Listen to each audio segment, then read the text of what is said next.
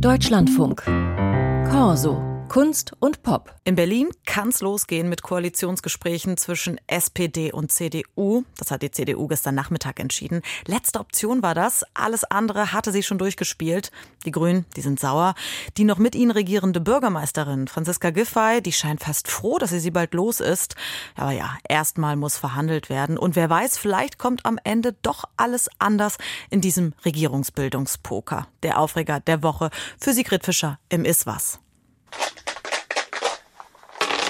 R2G, Rot-Rot-Grün. Franziska Giffey hat diese Tür jetzt zugeschlagen. Na, dann gucken wir mal, was noch drin ist.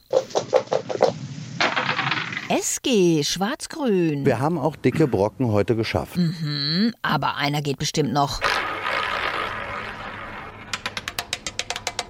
Wow, mal ganz was Originelles in der deutschen Politik. Schwarz-Rot, GroKo. Eine Rückschrittskoalition. Es gibt einen Neubeginn. Neubeginn, aber neulich meinte sie doch noch. Das Rote Rathaus muss rot bleiben. Und jetzt räumt sie den Schreibtisch freiwillig für den schwarzen CDU-Mann? Ich mache es für Berlin und ich mache das für die SPD. Ach so, Franziska Giffey in der Opferrolle. Warum machen Sie das? Das wüsste ich aber auch gerne. Weil ich weiterdenke, als jetzt ein Amt zu bekommen und in drei Jahren eine SPD zu sehen, die in einer noch schwierigeren Lage ist als jetzt. Das heißt, sie gibt offen zu, dass sie die Berliner SPD immer weiter in die Grütze reitet. Hm, sollte sie dann nicht noch ein bisschen weiter denken und ganz abtreten? Ich habe immer ganz klar gesagt, ich klebe nicht an meinem Amt. Na eben, und sie läge voll im weiblichen Rücktrittstrend. Siehe Schottland, siehe Neuseeland.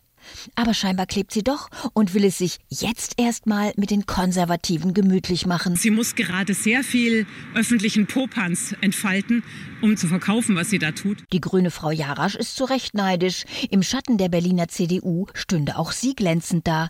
Kai Wegner macht die Drecksarbeit. A100-Ausbau, weniger Rad, mehr Auto, Vermieterschutz und sowas. Wir wollen nicht, dass Berlin sich tagtäglich neu erfindet. Und in drei Jahren kann Franzi den Stillstand dann auf ihn schieben. Good Cop, Bad Cop. Funktioniert mit der FDP in der Ampel ähnlich.